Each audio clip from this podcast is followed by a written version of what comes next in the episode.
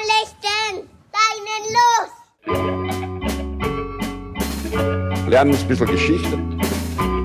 Lernen ein bisschen Geschichte, dann werden Sie sehen, Herr Reporter, wie das sich damals entwickelt hat. Wie das sich damals entwickelt hat. Hallo und herzlich willkommen bei Geschichten aus der Geschichte. Mein Name ist Richard. Und mein Name ist Daniel. Ja, und wir sind zwei Historiker, die sich hier Woche für Woche gegenseitig eine Geschichte erzählen. Immer abwechselnd und vor allem auch immer so, dass der eine nie weiß, was der andere ihm erzählen wird. Ah, richtig. Und ja, Daniel, angekommen bei Folge 411. 411. Wup, wup. 411. Wup, wup. Ich habe mir jetzt gerade gedacht, äh, gibt es eine Band, aber das ist 311. Ah, die kenne ich nicht. Kennst du noch? Nee, 311? nee, nee, Na, das ist äh, so, ein, so 90er Jahre. Verstehe. 311. Ähm, na, 411. Erinnerst du dich noch, über was wir in Folge 410 gesprochen haben? Oh ja, du hast von den Maya erzählt und von einer Herrscherin dort, von Lady Six Sky. Genau, Lady Six Sky. Vielleicht ein, zwei Dinge hierzu noch. Irgendjemand oder mehrere Leute haben gemeint, ähm, dass ich in meiner Aussprache es nicht entsprechend gewürdigt habe, dass es einen Unterschied gibt zwischen einer Geisel und einer Geißel. Hm. Ja? Weil ich offenbar spreche das in der Folge so aus, dass es klingt, als wären es Geißeln, also weißt du, diese Dinge, mit denen man sich auch selbst kasteien kann, wenn man, wenn man sehr gläubig ist.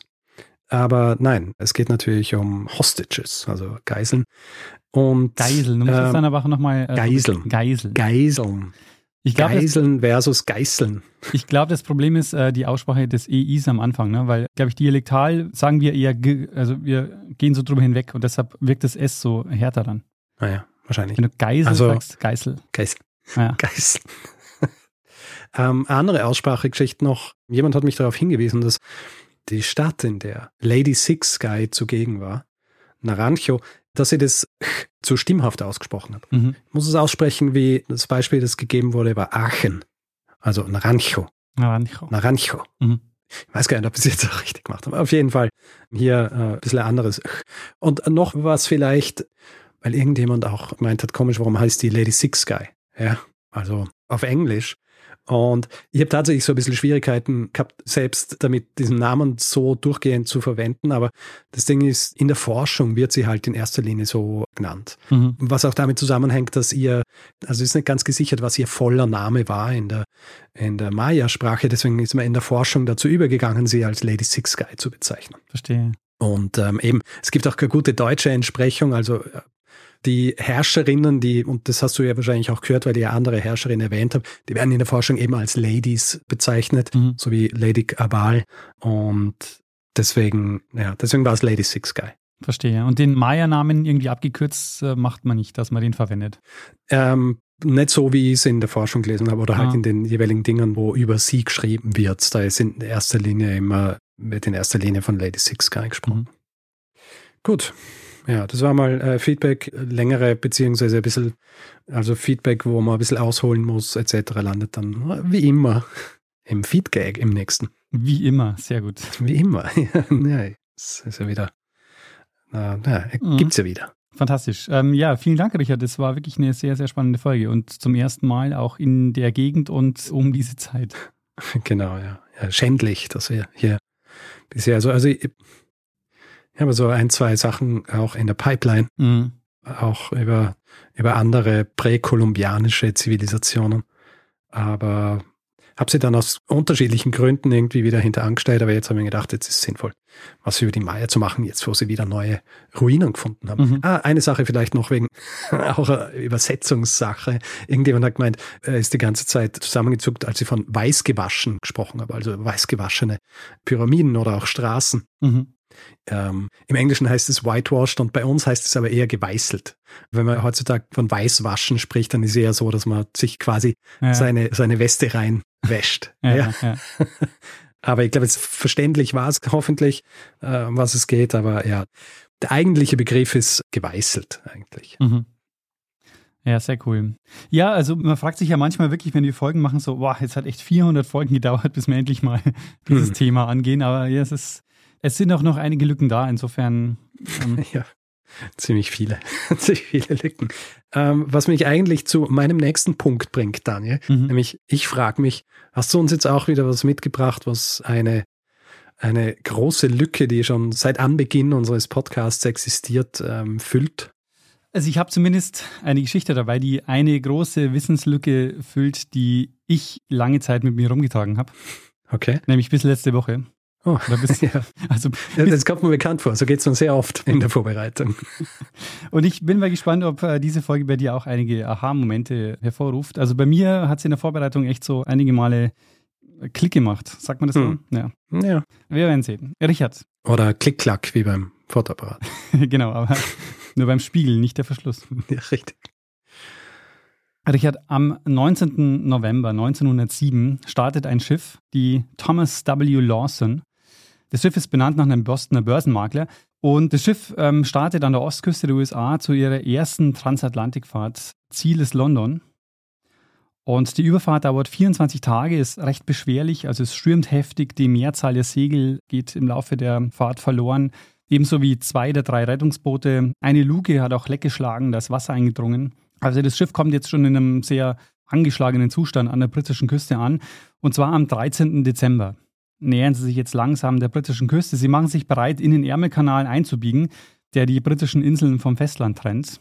Ein paar Seemeilen vor ihnen ist Bishop Rock, ein Leuchtturm auf einer Klippe vor den Scilly-Inseln. Und die Scilly-Inseln kennst du wahrscheinlich. Hm. Eine Inselgruppe vor der Südwestspitze Englands mit vielen gefährlichen Klippen, weshalb das Gebiet äh, unter Seefahrern zu Recht auch sehr gefürchtet war, weil sich dort einige Schiffskatastrophen zugetragen haben und hunderte Schiffswracks dort auf dem Meeresgrund liegen. Eine davon oder eine der schwersten davon ist zum Beispiel 1707. Da sind vier Kriegsschiffe der Royal Navy unter dem Kommando von Admiral Cloudsley Shovel untergegangen. Über 1000 Seeleute sind da gestorben. Und Leuchttürme wie Bishop Rock, die konnten zwar beim Navigieren helfen, aber bei schlechter Sicht, gepaart mit Navigationsfehlern, sind immer wieder Schiffe untergegangen dort. Als die Thomas W. Lawson sich am 13. Dezember den Scilly-Inseln nähert, ist die Sicht äußerst schlecht, es zieht ein Sturm auf was an sich nicht so schlimm gewesen wäre, hätten sie nicht ihre Position falsch berechnet. Und wären sie nicht zu früh in den Ärmelkanal eingebogen. Sie kommen jetzt den Inseln zu nah und der Kapitän George Dow, der erkennt das Problem und lässt jetzt die Anker werfen und einen Lotsen an Bord bringen, der sie sicher in den Ärmelkanal führen soll. Und Dow ist einer der erfahrensten Segelschiffkapitäne der USA, der schon 37 Jahre Erfahrung mitbringt. 37. 37 Jahre bringt er an Erfahrung mit. Also wenn einer weiß, wie man das Segelschiff da sicher durchmanövriert, dann eher, beziehungsweise er kennt sich natürlich jetzt auch ortsmäßig nicht so gut aus, deshalb eben die Idee, dass ein Lotse an Bord sie da durchführen soll. Mhm. Und Dow übernimmt das Kommando des Schiffs übrigens auch erst zu dieser ersten Transatlantikfahrt der Lawson. Es ist nicht ganz klar, warum der eigentliche Kapitän Arthur Crowley keine Ozeanfahrt machen will, aber es liegt vermutlich an der schwierigen Handhabung des Schiffs, denn die Lawson ist nicht irgendein Schiff.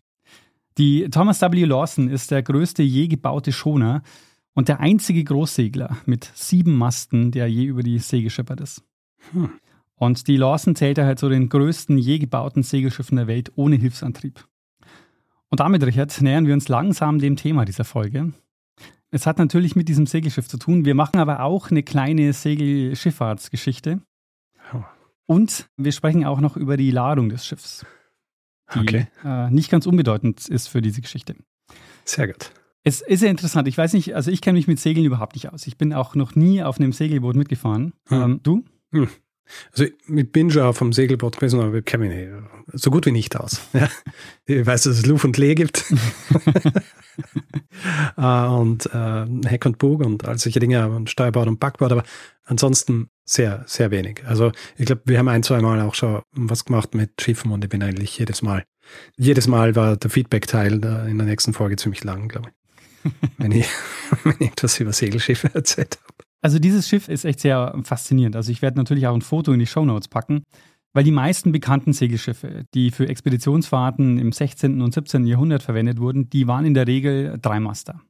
Also auch die Schiffe, die ich in meiner Folge über die gescheiterte Kolonie in der Magellanstraße erwähnt habe, das war Folge 407, das katastrophale Ende einer Kolonie. Da habe ich zum Beispiel das Schiff von Francis Drake erwähnt, mit dem er um die Welt gefahren ist. Das war die Golden Hind. Mhm. Auch ein Dreimaster. Die Victoria, mit der Juan Sebastian Elcano die Welt umrundet hat, auch ein Dreimaster. Die Santa Maria, das Flaggschiff der Columbus-Expedition, ebenfalls ein Dreimaster. Im Hamburger Hafen gibt es auch einige recht bekannte Segelschiffe, die auch als Museumsschiffe begehbar sind. Unter anderem die Peking. Das ist auch ein sehr beeindruckendes Schiff. Das ist ein Viermaster, ein Frachtsegler wie die Lawson, also ein Segelschiff für den Warentransport. Der Rumpf ist aus Stahl, auch wie bei der Lawson. Und äh, die Peking gehört aber zu den Flying P-Linern. Kennst du die schon, die Flying P-Liner? Nein. Das waren Schiffe der Hamburger Reederei Leis. Und äh, die Peking ist im Februar 1911 vom Stapel gelaufen und hatte ebenfalls keine Hilfsmotoren. Mhm. Und die Peking war dann übrigens ab 1974 Museumsschiff in New York und ist dann ab 2017 nach Deutschland überführt worden und dort restauriert worden. Und inzwischen ist das Schiff jetzt eben ein Museumsschiff in Hamburg. Mhm. Und ich weiß nicht, wie es dir geht, Richard, aber ich hätte gedacht, dass die Zeit der reinen Segelschiffe, also ohne Hilfsmotoren, um 1900 rum eigentlich vorbei ist. Ja. Nachdem da schon die großen Dampfer auf den Ozeanen unterwegs sind und es ja auch schon einen Linienbetrieb gibt und wir sicher auch schon in mehr als einer Folge erzählt haben, dass die Dampfer die Segelschiffe ablösen, weil sie zuverlässiger sind und nicht vom Wind abhängig sind. Mhm. Und es stimmt einerseits ja auch, aber die Peking läuft 1911 vom Stapel, die Lawson, der Siebenmaster 1902 und äh, ich könnte noch viele, viele weitere Beispiele nennen. Es ist nämlich so, dass die Zeit der Segelschiffe noch gar nicht richtig zu Ende ist. Im Gegenteil, es kommt da nochmal zu einer interessanten Phase, nämlich so eine Renaissance der Großsegler. Es ist so ein bisschen das letzte Aufbäumen, am Ende aber so der letzte erfolglose Versuch, Segelschiffe gegenüber dem Gütertransport durch die Dampfschiffe nochmal konkurrenzfähig zu machen. Mhm. Und ich habe jetzt schon den Begriff Schoner genannt. Die Lawson war nämlich ein Schoner, die Peking war eine Bark, die Preußen, ein anderes Schiff, über das wir gleich noch reden werden, wird als Vollschiff bezeichnet mit rar getakelten Masten. Und Richard, kannst du mit diesen Begriffen was anfangen? Ja, schon mal gehört, glaube ich auch schon verwendet im Rahmen dieses Podcasts, aber die äh, direkten Unterschiede zwischen diesen, zwischen diesen Schiffstypen, äh, die, sind mir, die sind mir nicht bekannt. Sehr gut. Ich fand es in der Vorbereitung sehr interessant, weil in vielen meiner Expeditionsgeschichten, auch im Buch, wo es ja vor allem ums Reisen geht, gibt es ein paar, da spielen Schiffe eine zentrale Rolle, also im Grunde Segelschiffe. Aber ich habe mir nie Gedanken gemacht über die Schiffe selber. Und gleichzeitig habe ich jetzt festgestellt, dass das so eine komplexe Welt ist, dieses Segeln, dass wir allein über Rahsegeln eine eigene Staffel machen könnten. Und was, was macht man in solchen Fällen? Man fragt bei Leuten nach, die sich auskennen. Ah, sehr gut. Deshalb machen wir jetzt mal ein kleines Segelschiff einmal eins von und mit dem Podcast-Kollegen Andreas Loff, der, soweit ich das richtig verstanden habe, Teile seiner Jugend auf einem Boot verbracht hat, weil er aus einer alten Hamburger Kapitänsfamilie kommt. Hm. Und ich habe ihn daher gebeten, die wichtigsten Begriffe mal kurz zu erklären, also alle, die ich jetzt vorhin genannt habe, von Rahsegel, Vollschiff, Bark. Diese ganzen Begriffe habe ich ihn mal gebeten zu erklären und er hat ähm, Folgendes geantwortet. Moin moin, ihr Landratten. Die Art des Segelschiffs ergibt sich aus der Takelung. Und mit Takelung ist die Anordnung der Masten und die Art der Segel auf dem Schiff gemeint. Und die wichtigsten beiden sind Schrat- und Rahsegel. Und Schoner zeichnet sich dadurch aus, dass er ein Schratsegel als Hauptsegel verwendet. Und was heißt das jetzt genau? Schratsegel sind meistens dreieckig und werden in Ruhestellung in Richtung der Schiffslängsachse gesetzt. Also das eine Ende zeigt Richtung Bug und das andere Richtung Heck und das muss ich euch ja nicht erklären. Und wer hier auf der Alster in Hamburg mit einem Segelschiff rumschippert, ist in den meisten Fällen Schrat getakelt. Und der Vorteil von so einem Schratsegel ist, dass man eben flexibler ist, was den Winkel zur Windrichtung angeht und schratgetagelte Schiffe wendiger sind. Und damit kann man nicht nur hart am Wind segeln, sondern sogar Geschwindigkeiten erreichen, die schneller sind, als der Wind bläst. Und so ein Rahsegel hingegen ist ein Segel, was quer zum Wind steht, was bei Rückenwind und langen Strecken natürlich Vorteile brachte. Die meisten Frachtsegler waren daher rar getakelt. Die Lawson bildete eine Ausnahme. Und da gibt es natürlich zahlreiche Mischformen. Ein Vollschiff zum Beispiel ist ein Segelschiff mit vollständig rar getakelten Masten. Ist der letzte Mast allerdings Schrott getakelt, dann spricht man von einer Bark. So, ich hoffe, ich konnte euch das ein bisschen näher bringen. Ahoi und Mast- und Schubbruch. also wie. Fantastisch. Aber so faszinierend, weil ich bin immer davon ausgegangen, dass die Unterschiede vor allem in der Schiffsform und im, äh, also so Größe und so weiter liegt. Aber tatsächlich, also der Unterschied zwischen Bark und Schoner ist äh, einfach nur, wie die Takelung ist, oder? Ich ähm, gehe aber auch schwer davon aus, dass schon auch die Rumpfform und so auch mitspielen, mhm. aber die habe ich mir jetzt, das lassen wir jetzt mal aus. also es spielt sicher eine Rolle, aber ich denke mal, also für die Art des Segelschiffs ist wirklich die Takelung entscheidend. Mhm. Und zwar, das war mir nämlich nicht so klar, ich weiß nicht, ob du die Unterscheidung zwischen Straßsegel und Rahsegel schon kanntest. Hm. Aber das ist wirklich so die typischen Segelschiffe, die man so sieht. Wenn die so fahren, dann sind es ja diese dreieckigen Segel. Mhm. Und wenn du dir die alten Bilder vorstellst, zum Beispiel von der Golden Hind oder von den Columbus-Schiffen, dann siehst du in der Mitte immer auf dem großen Mast immer ein Rahsegel. Das sind quasi die wirklich quer zum Wind stehen. Mhm. Es ist nämlich so, wo wir jetzt die Grundbegriffe geklärt haben, würde ich gerne so einen kurzen Exkurs zur Geschichte der Segelschifffahrt machen, weil sich das nämlich anhand von Schrat- und Rahsegel sehr gut erklären lässt oder ganz gut festmachen lässt. Mhm. Ich habe ja vorhin schon die Golden Hint erwähnt, den Dreimaster, mit dem Francis Drake die Welt umrundet hat. Das Schiff hatte drei Masten. Zwei davon, der Großmast und der Fockmast, hatten jeweils Rahsegel, also das sind die Segel, die quer zum Wind stehen. Und der Besanmast, das ist der hinterste Mast, der war mit einem Lateinersegel getakelt. Und das ist ganz typisch für die Schiffe im Zeitalter der europäischen Expansion, also für die ganzen Karavellen, Galionen und was wir so auch immer besprochen haben.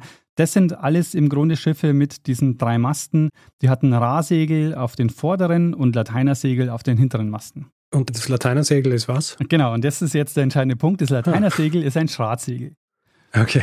Und das Lateinersegel ist ein Schratsegel, das schon seit der Antike im Einsatz ist, also zum Beispiel in der römischen Mittelmeerschifffahrt.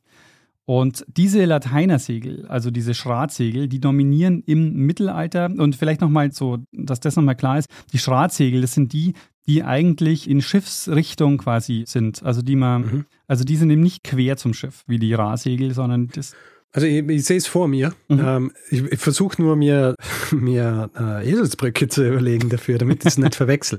Also Schrat, ähm, Schrat, Schrat und Ra. Also Ra ist das gegen den Wind, oder? Mhm, genau, wo du eigentlich einen Rückenwind brauchst. Hm, also quer zum Wind. Genau. Ja, keine Ahnung. es ist rar, dass man immer Rückenwind hat. Oder vielleicht so, äh, heutige Segelschiffe sind sehr rar im Sinne von, die kommen quasi nicht vor. Also wenn du dir Gut, aber da hast du ja auch unterschiedliche, das bezeichnet dann ja auch wieder Segelschiffe mit beiden Arten von Segeln. Dann weiß man auch nicht mehr, welches man jetzt meint. Ja, gut, das stimmt. Ja, ja, genau. ja, okay, lassen wir das mal.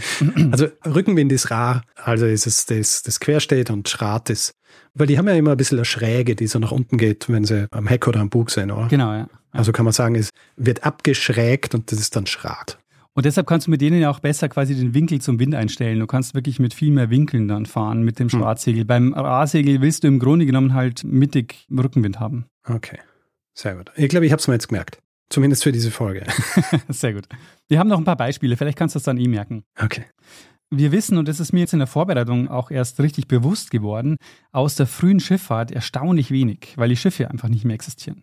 Hm ja, die, die Schifffahrt der Antike und so, wir wissen zwar schon noch einige Schiffstypen und so, aber so, so richtig viel äh, weiß man tatsächlich nicht mehr drüber. Interessant ist aber jetzt, und das ist jetzt so der entscheidende Schritt so der Geschichte der Segelschifffahrt, es kommt im Mittelalter zu einer Trennung zwischen der Entwicklung der Segelschiffe im Norden und im Süden, also von Nordeuropa und Südeuropa. Im Norden Europas dominieren nämlich die Rahsegel. Wenn man sich zum Beispiel die Wikingerschiffe anschaut, dann waren es Ruderboote mit einem Mast, der recht mittig ist, getakelt mit einem großen Rahsegel und einem Mastkorb. Mhm. Und diese Schiffe sind auch sehr charakteristisch. Also ich muss da immer an Vicky und die starken Männer denken. Dieses Schiff, also weißt du, dieses große Schiff mit einem Mast und diesem großen rot-weiß gestreiften Rahsegel. Mhm. Und weiß nicht, ob du dieses Schiff auch vor Augen hast von Vicky und die starken Männer. Dieses Rahsegel ist auch größer als das Schiff, also es ragt quasi rechts und links auch noch weiter raus aus dem Schiff und ist wirklich riesig. Mhm. Ja. Was für die Wikinger-Schiffe gilt, gilt auch für die Schiffe der Hanse, die ja ab dem 13. Jahrhundert den Ostseeraum dominiert haben. Wie die Kogge oder so. Das waren ganz typisch für die Hanse, das waren alles Schiffe mit einem Rahsegel. Mhm. Und wie gesagt, im Mittelmeerraum dominiert aber das Lateinersegel, also das Scharatsegel. Und so ab 1300 verbinden sich aber diese beiden Segelschifftraditionen. Also vermutlich inspiriert durch Kaufleute und Piraten, die eben beide Takelungsarten kennenlernen. Und so kommt es dann, dass sich im Laufe der Zeit die typischen Schiffe herausbilden, mit denen dann die Europäer um 1500 unterwegs waren. Nämlich die mit den drei Masten. ein kleines Rahsegel am vorderen Fockmast, ein großes Rahsegel am mittleren Großmast und ein Lateinersegel am hinteren Besanmast. Eben wie bei der Golden Hind und den anderen Schiffen, die wir vorhin genannt haben. Mhm. Und was wir vorhin hatten, also die Unterscheidung zwischen Schoner und Bark, also Schoner mit Schratsegel und Bark mit Rahsegel und einem Schratsegel, das betrifft dann erst die spätere Entwicklung der Segelschifffahrt. Also Schoner waren eigentlich kleinere Segelschiffe mit zwei Masten und die wurden dann ab so im 18. und 19. Jahrhundert in den USA als Frachtsegler für die Küstenschifffahrt entwickelt. Mhm. Also Schoner ist im Grunde ein typischer ähm, Frachtsegler für die USA. Und die europäische Entwicklung, die geht eher in Richtung Viermast-Bark. Also Bark ist eben das Schiff mit, mit drei Masten mit Rahsegeln und ein Mast, der hinterste Mast dann mit dem Schratsegel. Und typisch eben für Europa dann um die Zeit 18. und 19. Jahrhundert sind dann eben die Viermast-Barken, wie die Peking, die ich vorhin schon genannt habe. Und die europäischen Großsegler, die werden dann auch als Windjammer bezeichnet. Mhm. Und im Grunde ist das so die Entwicklung. Also die, die großen Schiffe in den USA eben Richtung Schoner mit den Schratsegeln und die Frachtsegler mit die Windjammer in Europa dann eben als Bark. Und die großen 4, 5 und 6 Mastschoner wurden dann als Frachtschiffe für den Transport von Kohle, Holz oder Öl eingesetzt. Und eben der größte jemals gebaute Schoner war die Thomas W. Lawson aus dem Jahr 1902 mit sieben Masten, 25 Segeln und ca. 18 Mann Besatzung, die man dafür nur gebraucht hat. Mhm. Und im Ersten Weltkrieg sind dann viele der Windjammer verloren gegangen, was im Grunde dann das Ende der Frachtschifffahrt unter Segeln bedeutet hat. Allerdings verschwinden die letzten frachtfahrenden Großsegler von den Meeren dann nur langsam. Also es gibt da nicht mehr so viele, aber vereinzelt gibt es die noch länger. Also zum Beispiel waren einige Viermastbarken, die P-Liner, bis in die 1950er Jahre im Einsatz. Hm. Und die Peking bzw. die P-Liner von Leis, äh, die habe ich jetzt natürlich nicht zufällig genannt. Die hatten auch den Spitznamen Hamburger Viermaster und die waren schnell, robust und wurden vor allem für die Salpeterfahrt nach Chile eingesetzt. Ah, ich muss dazu sagen, der Spitzname ist nicht so richtig catchy, oder? Hamburger Viermaster. also nicht so cool wie Windjammer. Das stimmt. Ich glaube, Windjammer, habe ich, ich habe nämlich irgendwann einmal was über, ähm, irgendwas habe ich mal recherchiert zu irgendeinem anderen Schiff und bin auch auf den Begriff Windjammer gestolpert. Mhm. Und ich glaube, das ist ja eigentlich ein englischer Begriff, oder? Also eigentlich, weil die heißen im Englischen, glaube ich, auch wirklich äh, Windjammer. oder? Windjammer kann gut sein, ja. ja. Ja. Also kommt, glaube ich, gar nicht von, dass man jammert Nee, nee, ich glaube, ja, ja, oder so, genau, ja. sondern wirklich eher, ist, glaube ich, ursprünglich auch so abwertend verwendet worden, weil es schwierig war, mit denen zu manövrieren. Und ich glaube, daher kommt das Jam, aber das ist nicht ganz sicher. Aber äh, zurück zu den Pi-Leitern und dem Salpeter. Mehr über Salpeter habe ich in der Folge 157 erzählt. Und wir erzählen in unserem Buch auch eine Geschichte, in der Salpeter eine wichtige Rolle spielt. Genau. Man kann wahrscheinlich schon sagen, dass Salpeter eines der wichtigsten Importgüter für Europa war zu der Zeit. Also das wird sich dann erst nach dem Ersten Weltkrieg ändern durch das Haber-Bosch-Verfahren. Mhm. Jedenfalls, Leis setzt auf Großsegler. Zunächst war die Idee, fünf Master für die Salpeterfahrt zu verwenden und das Flaggschiff dieser Segelflotte sollte die Preußen werden. Ein sogenanntes Vollschiff. Und Vollschiff bedeutet, weißt du es noch? Ähm, das äh, irgendwie voller Segel war? Ja, aber vollständig rar getakelt. Ah, okay. So. Vollständig rar getakelt, also du musst dir jetzt Preußen vorstellen als Fünfmaster, vollständig rar getakelt, also nur quasi quer zum Wind stehende Segel. Und die Preußen läuft 1902 vom Stapel. Im selben Jahr wie die Lawson. Die Preußen waren Stahlsegler. Mit fünf Masten hatte er auch keinen Hilfsantrieb, weshalb dieses Schiff der größte Rahsegler der Welt ist, der je gebaut wurde. Und das heißt, 1902 fährt die Segelindustrie nochmal alles auf. Also in dem Jahr werden also die beiden größten Segelschiffe überhaupt gebaut. Der größte Schoner mit sieben Masten, die Lawson, und der größte Rahsegler mit fünf Masten, die Preußen. Und man muss bei diesen Superlativen allerdings ein bisschen aufpassen, ähm, weil es ist wie beim Quartettkartenspielen. Kennst du das? Quartett, ja, schon. Das ist das, wo man so Dinge vergleicht wie Autos, Züge oder also ja, ja. und Na, früher als Kind. Ja. genau, ja genau, da spielt man viel Quartett. Und da weißt du ja wahrscheinlich auch, es ist immer schwierig, was man da mit was vergleicht. Also, Ja. ähm, also weil die Superlative sind immer nicht ganz so eindeutig, weil es darauf ankommt, was man miteinander vergleicht. Ja, ja. Und bei den Segelschiffen ist das jetzt auch so. Also, was heißt das größte Segelschiff? Ist es dann die Schiffslänge? Ist es die Segelfläche? Sind es die Masten? Ist es die Transportkapazität? Kann man viele Größen finden, die man miteinander vergleichen kann. Und es werden auch heute noch Großsegler gebaut. Das sind in der Regel aber Luxuskreuzfahrtschiffe. Und die sind allesamt auch mit Hilfsmotoren ausgestattet. Anders als die Lawson und die Preußen. weshalb man sagen kann, dass die Lawson und die Preußen in dieser Kategorie, also quasi in der Kategorie reine Segelschiffe, auf jeden Fall die beiden größten Segelschiffe der Welt sind. Mhm. Die Lawson als Schoner mit einer Länge von 140 Metern und die Preußen als größter Rahsegler mit einer Länge von 147 Metern. Was man vielleicht auch noch dazu sagen sollte, ich spreche jetzt ja nur über die europäische Schifffahrtsgeschichte. China ist nochmal ein eigenes Thema und den mhm. Pazifikraum spare ich auch bewusst aus. Ja. Wobei man auch sagen muss, im Grunde gibt es auch keine Wechselwirkungen zur europäischen Segelschifffahrtsgeschichte. Also zumindest in der Zeit nicht, also weder was China angeht, noch was den Pazifikraum angeht. Aber die sieben Masten sind tatsächlich auch bis heute ein Rekord, was die Großsegler angeht. Allerdings könnte es sein, dass es Schiffe gab, die unter dem chinesischen Admiral Cheng He, der um 1400 zu einigen Expeditionen aufgebrochen ist, dass da Schiffe dabei waren mit bis zu neun Masten. Ich weiß nicht, ob du von den Schatzschiffen schon gehört hast, den Bao Chuan. Nein. Werden die genannt. Gibt übrigens auch ein Modell von so einem Bao Chuan mit neun Masten im Internationalen Maritimen Museum in Hamburg. Diese neuen Masten sind aber umstritten, weil die Quellenlage ist äußerst dünn. Also es gibt Abbildungen zum Beispiel auf Holzdrucken, die sind aber erst aus späteren Jahrhunderten erhalten. Und es gibt nur einen archäologischen Fund, der die Existenz von diesen großen Schatzschiffen wirklich bestätigt. Aber da kann man natürlich die Masten jetzt so nicht mehr nachvollziehen. Hm. Also die bis zu neun Masten standen auf jeden Fall nicht wie bei den europäischen Schiffen in einer Reihe, sondern teilweise so nebeneinander oder diagonal versetzt. Allerdings habe ich jetzt auch einige Aufsätze gesehen, wo Forschende davon ausgehen, dass es eher drei bis vier Masten waren und diese neun Masten nicht wirklich auf diesen Schatzschiffen zum Einsatz kamen. Hm. Das erinnert mich ein bisschen so an diese, an so Nassrasierer, wo sie jedes Mal neue Klingen hinzufügen, bis dann irgendwie so sechs Klingen oder so. Ja? Äh, so bei den Segelschiffen so, ja, ich habe jetzt hier ein ein Segelschiff mit, mit acht Masten und eine mit neun Masten. Und äh, du weißt eigentlich gar nicht mehr, was für einen Vorteil hat es dann tatsächlich, wenn du neun Masten auf deinem Schiff hast. Das ist nämlich ein guter Punkt. Äh, es hat einen Grund, warum es nur ein einziges Großsegelschiff mit sieben Masten gegeben hat, nämlich die Lawson, weil man gemerkt hat, noch ein Mast mehr bringt im Grunde keinen Vorteil mehr. Hm. Macht das Ding ähm, nicht besser zu steuern und wir werden auch gleich sehen, dass diese großen Segelschiffe sich auch gar nicht mehr gelohnt haben.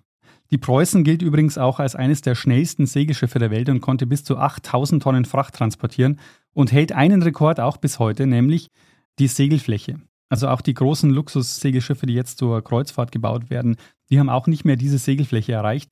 Das Schiff hatte nämlich eine Segelfläche von unglaublichen 6806 Quadratmetern mit 30 Rahsegeln in sechs Stockwerken.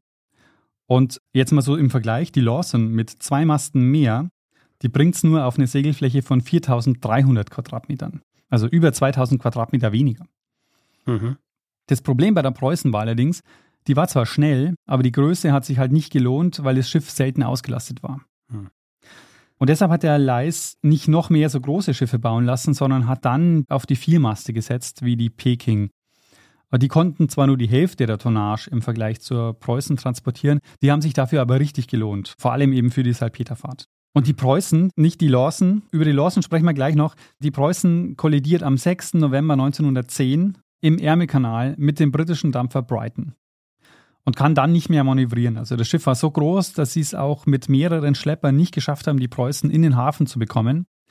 Weil kurz vor dem Hafen von Dover stößt das Schiff gegen einen Unterwasserfelsen und strandet.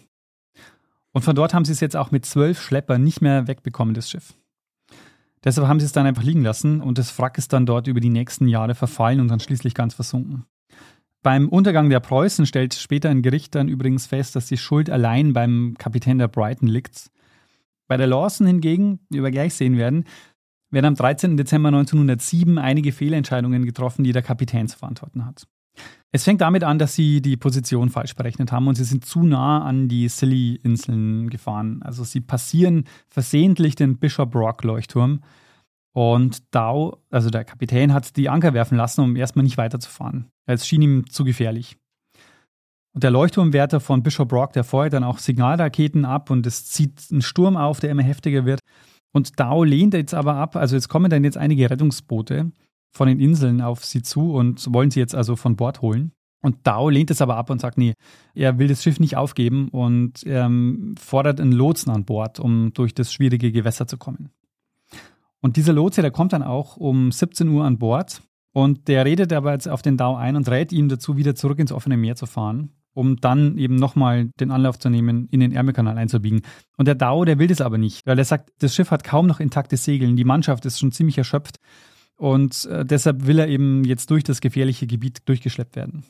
Allerdings wird der Sturm immer heftiger. Alle Rettungsboote und Schlepper müssen wieder umdrehen und in der Nacht wird der Sturm so heftig, dass die Ankerketten, es gibt zwei Stück, die reißen. Und das Schiff treibt jetzt vor den Scilly-Inseln Richtung der Felseninsel Shack Rock, läuft dann auf Grund, wird dann mehrfach gegen die Felsen geschleudert und versinkt. Und 17 Seeleute kommen in dieser Nacht ums Leben. Auch der Lotse, der kurz vorher erst an Bord gegangen ist.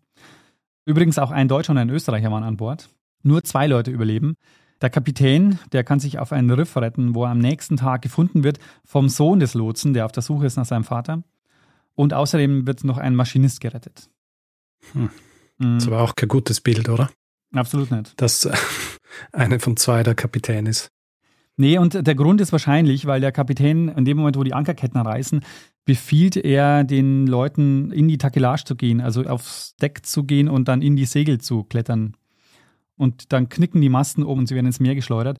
Und beim Kapitän und beim Maschinisten war es wohl so, dass beim Untergang quasi konnten sie vom Schiff ins Wasser springen. Mhm. Und das hat ihnen das Leben gerettet. War das, äh, ich meine, äh, weiß nicht, ob du das recherchiert hast, aber war das üblich, dass man in so einem Fall in die Segel klettert? Also ich nehme an, weil er davon ausgegangen ist, dass das Schiff einfach sinkt. Genau. Und dann ist man halt weiter oben, oder? Genau, genau. Ich glaube, das ist der Grund. Ja. Die hatten auch alle hm. Schwimmwesten an und wir werden gleich noch einen Grund erfahren, warum sie vielleicht auch keine Überlegenschance hatten. Okay. Und es das heißt jetzt übrigens, die beiden größten Segelschiffe der Welt, die Preußen und die Lawson, gehen alle vor der britischen Küste unter. Hm. Und ich weiß nicht, ob es dir aufgefallen ist, Richard, aber das Unglück passiert in der Nacht vom 13. auf den 14. Dezember. Und der 13. Dezember 1907 ist ein Freitag. Hm. Und es gibt natürlich einige Geschichten zum Freitag, den 13., warum und wie der Mythos von diesem Unglückstag entstanden ist. Aber die erste schriftliche Erwähnung vom Freitag, dem 13. als Unglückstag stammt von einem gewissen Thomas W. Lawson. Hm. Weil Lawson war nämlich nicht nur Börsenmakler, sondern auch erfolgreicher Autor. Und er hat 1906, also ein Jahr vor dem Schiffsunglück, einen Börsenroman geschrieben, der Freitag der 13. heißt. Und der ist als Fortsetzungsroman in Tageszeitungen erschienen 1907, dann als Buch. Und das ist eben genau das Jahr, in dem auch das Schiff, das nach ihm benannt ist, an einem Freitag, dem 13. untergegangen ist. Und dieses Buch, das Lawson da schreibt, ist höchstwahrscheinlich der Ursprung dieses Aberglaubens in der Kombination von Wochentag und der Zahl 13. Weil die Zahl 13 als Unglückszahl hat ja schon vorher die Runde gemacht. Ja, ist lustig, weil ich habe ja in meiner Folge über die, über die Tempelorden, habe mhm. ich auch über Freitag den 13. Mhm. gesprochen und ich, ich bin da auch gestolpert über dieses Buch, aber mir ist natürlich nicht die ganze Geschichte auch um die Person und äh, rundherum bekannt gewesen. Großartig. Und genau, also Lawson schreibt diesen Roman ein Jahr bevor das Schiff, das nach ihm benannt ist, an einem Freitag, den 13. untergeht. Eieiei. Ei, ei. Und hast du schon mal vom Lawson Sofa gehört? Zum Draufsitzen? Genau, ja. Nein. Das wird nämlich auch ihm zugeschrieben. Das ist so ein Sofa mit losen Sitzpolstern und angewinkelter Rückenlehne und tiefen Sitzen, also so zum Versinken, weil es besonders bequem sein soll. Okay. Warum ist noch ihm in Antwort? Naja, angeblich hat er so ein Sofa eingefordert für sein Anwesen. Ver Verstehe. Als er nämlich noch reich war, hat er sich ein sehr großes Anwesen gebaut, äh, das er Dreamland genannt hat. Und dafür hat er wohl auch Lawson-Sofas gewollt. Verstehe. Gibt sie noch? Äh, Lawson-Sofas kann man kaufen. Ja. Also ich habe auch gegoogelt, man kann tatsächlich, sind meistens eben so Zweisitzer, eben so typische, wie sie eigentlich im Grunde die meisten Sofas heutzutage sind. Ja, weil du sagst angewinkelt, also Museen am Winkel sind sie ja Bett, oder? Ja, wobei, also ich glaube, angewinkelt heißt äh, nicht quasi im 90-Grad-Winkel, sondern so ein bisschen, ah, okay. bisschen schräger. Ja. Und lose Sitzpolster haben eigentlich auch die meisten Sofas, oder? Also. Ja, Fahrrad. Mhm. Kleine Geschichte des Sofas müssen wir mal machen. Und mit dem Schiff geht aber natürlich auch die Ladung unter. Und Richard, hast du eine Idee, was dieses Schiff von den USA nach Europa transportiert hat? Post? Mm, nee, sie waren im Auftrag der Standard Oil Company unterwegs okay. des größten Erdölraffinerieunternehmens der Welt, das von John D. Rockefeller 1870 gegründet wurde und dann später 1911 in 34 Einzelunternehmen aufgeteilt werden musste. Und ich denke, du bist gerade so still, weil du denkst, ah, ich bereite die Geschichte gerade vor. Nein. ich würde es jetzt auch hier nicht vertiefen, weil das ist wirklich auch, das müssen wir uns für eine eigene Folge aufheben, die Standard Oil Company. Jedenfalls, die Lawson war für die Anglo-American Oil Company unterwegs und die war eben ein Teil der Standard Oil. Und die Lawson hatte zum Zeitpunkt ihres Untergangs über zwei Millionen Gallonen Öl an Bord. Sie ist nämlich eigentlich eingesetzt worden, um Öl von Texas in den Norden der USA zu transportieren, entlang der Ostküste. Das war sogenanntes Kistenöl. Also bevor man richtige Tanker hatte, hat man das Öl in Blechkanister gefüllt, hat dann zwei davon je in eine Holzkiste gepackt, um die besser transportieren zu können und hat die eben so transportiert, deshalb spricht man auch von Kistenöl. 1906 hat man aber die Lawson zum Öltanker umgebaut, wirklich mit einem großen Tank, eben ein Tank, in dem zwei Millionen äh, Gallonen Öl Platz hatten. Mhm. Und nach diesem Umbau hat man dann die Lawson 1907 erstmals den Atlantik überqueren lassen und zwar von der Marcus Hook Refinery in Philadelphia nach London. Hm. Und das ist jetzt eben der Grund, warum die Lawson erst 1907 zur ersten Transatlantikfahrt aufbricht. Weil sie ist eigentlich 1902 gebaut worden für den Handel im Pazifik. Aber es stellt sich raus, dass das Schiff viel zu schwer zu navigieren ist, auch nicht besonders schnell ist. Und im Vergleich zu den europäischen Rahseglern oder Barken ähnlicher Größe war sie einfach ähm, super unhandlich. Hm. Also sie haben es wahrscheinlich übertrieben mit den sieben Masten. Also das hat einfach keinen Vorteil mehr gebracht für das Segeln. Auch ähm, weil man sagt, dass im Vergleich zu den Ausmaßen des Schiffs war die Segelfläche trotzdem recht klein. Mhm. Und genau, deshalb hat man dann gesagt, okay, man hat dann die Lawson auch nicht mehr ähm, voll befüllen können, weil man hat sie dann oft auch die Flüsse hochgeschleppt. Damit sie dann nicht so tief sinkt, hat man dann eben auch nicht mehr die volle Tonnage aufladen können, sondern konnte dann auch nur noch eben einen Teil davon nutzen. Mhm. Dasselbe Problem übrigens äh, wie bei der Preußen. Das Schiff war eben auch selten voll ausgelastet. Und äh, deshalb wurde dann die Lawson dann irgendwann für den Kohletransport an der Ostküste eingesetzt, ab 1903 dann für Kistenöl und ab 1906 hat man sie dann eben zum Segeltankschiff umgebaut. Mhm. Und jedenfalls der Untergang der Lawson führt zur ersten Ölpest in Europa. Ja, ich wollte nämlich sagen, ich habe gedacht, hey, da ist so ein riesiger Tank drin. Ganz genau. Der jetzt da das ist übrigens auch der Grund, warum die Seeleute, selbst wenn sie dann im Wasser waren und mit ihren Schwimmwesten, die sie auch anhatten, einige Zeit überlebt haben, sind sie halt mitten im Öl geschwommen. Mhm. Vermutlich sind bis zu 8000 Tonnen Öl freigesetzt worden und das ist eben die erste Ölpest in Europa, die dokumentiert ist. Es ist nicht die erste Ölpest in der Geschichte der Seefahrt. Die fand ähm, nämlich einige Jahre vorher in Australien statt. Das war im Jahr 1903. Da ist der Öltanker Petriana, es war ein Dampfer, kein Segelschiff, auf dem Weg von Borneo nach Australien im Auftrag der niederländischen Ostindien-Kompanie mit 1300 Tonnen Öl unterwegs. Und kurz vor Australien ist das Schiff auf einen Riff aufgelaufen. Und die Stelle ist übrigens heute auch Patriana Reef benannt, warum auch immer mit Schreibfehler. Also das Schiff hieß Patriana, aber das Reef heißt Patriana. Hm. Also da ist ein Buchstabe vertauscht worden, das E und das A. Das ist kurz vor der Einfahrt nach Melbourne. Und weil sie das Schiff nicht vom Riff kriegen mit Schleppern und der Maschinenraum überflutet ist, weshalb sie keinen Strom mehr haben, deshalb beschließen sie, das Öl abzulassen, um das Schiff leichter zu machen. Hm. Und so fließen, und das ist eben die erste Ölpest in der Geschichte der Seefahrt, 1903 1300 Tonnen Öl ins Meer mit schlimmen Umweltfolgen, weil zahlreiche Küsten vor Melbourne eben verseucht wurden. Das Schiff haben sie trotzdem nicht retten können, das ist kurz darauf gesunken. Und die haben sich nicht gedacht, ha, vielleicht nicht so günstig, wenn das Öl da im Wasser landet. Ähm, ja, vermutlich haben sie es auch deshalb gemacht, weil sie wenig Bewusstsein dafür hatten, weil es einfach noch keine Ölkatastrophen in der Form gegeben hat vorher. Mhm. Es ist natürlich auch schon in dem Moment, wo zum ersten Mal Öl gefördert wurde, sind auch schon größere Mengen in Flüsse oder an Küsten gelangt.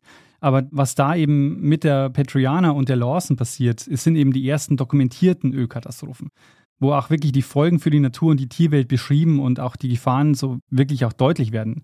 Auch deutlich wird, was diese Transporte für Gefahren bedeuten. Mhm.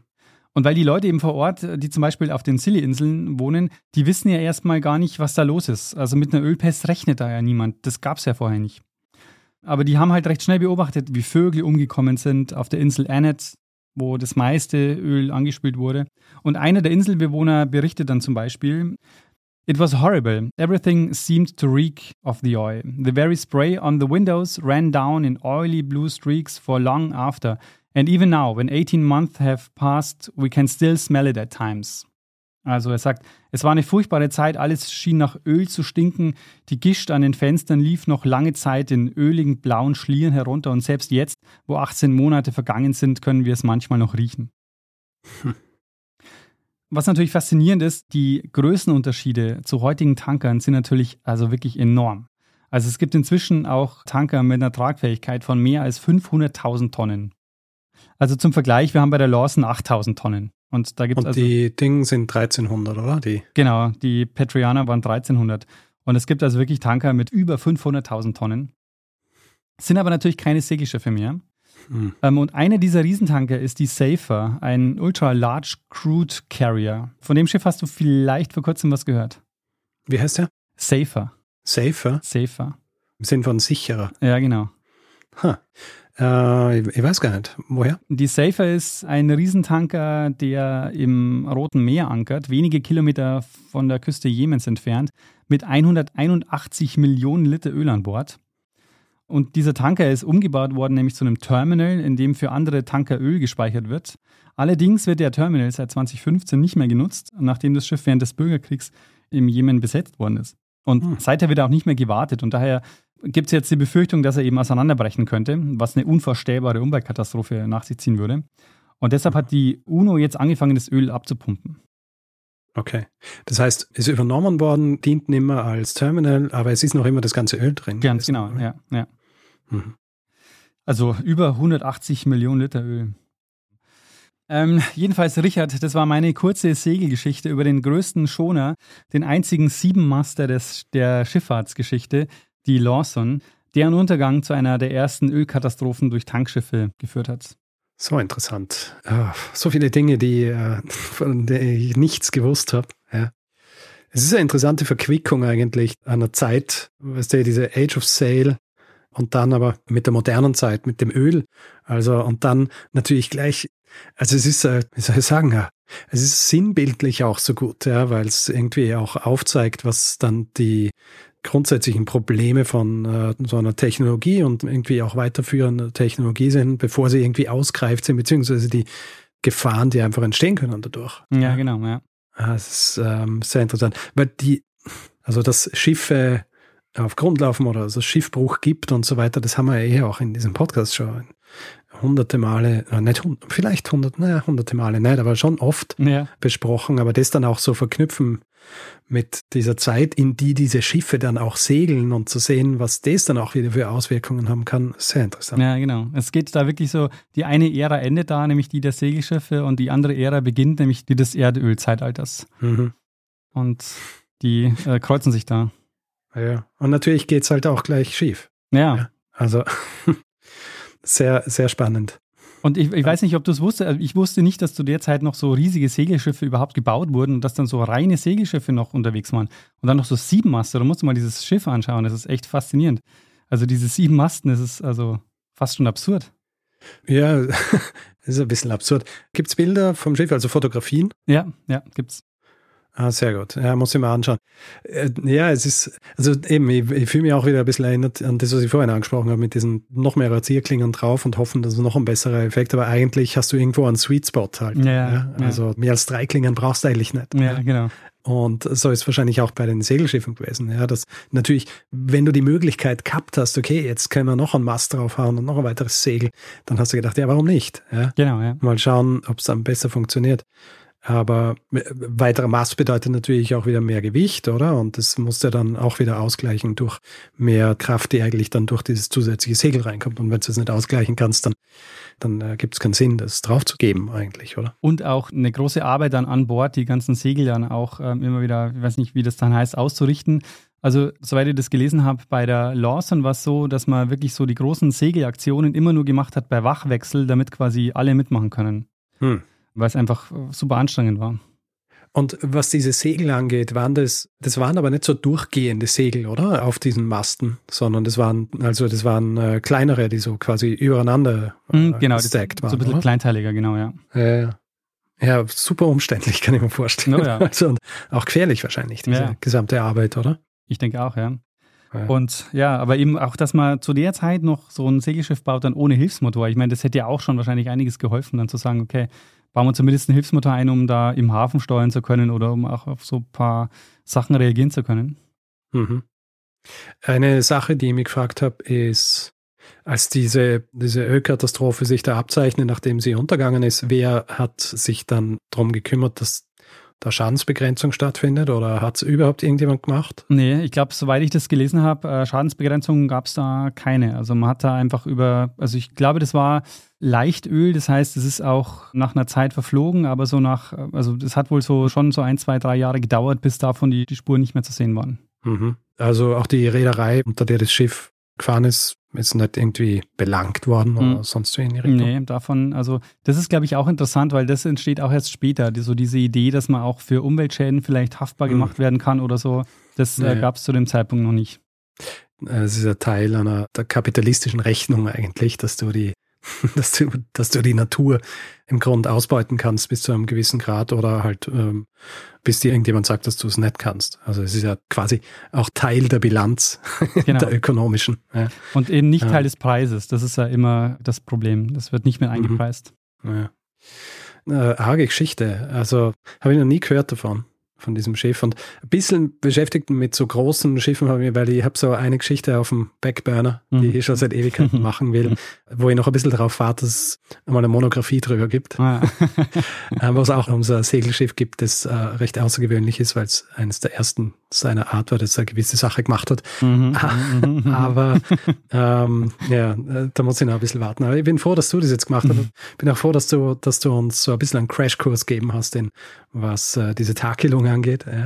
Also diese Segel und eben auch, äh, weil du ganz am Anfang gesagt hast, so Aha-Momente. Mhm.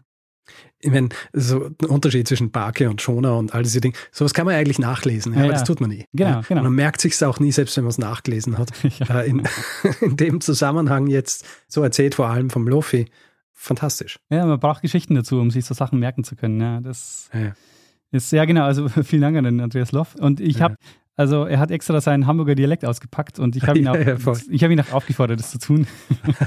Sehr gut. So die, die Vögel im Hintergrund und so weiter, ist es eingespielt oder ist er wirklich irgendwo gestanden und hat, ähm, hat in sein portables Gerät geredet? Nee, das ist eingespielt. Sehr gut. Sehr gut. Na, aber ich werde jetzt äh, ziemlich sicher lange Zeit nicht vergessen, was der Unterschied zwischen Ra und äh, Schratsegel ist. Sehr gut.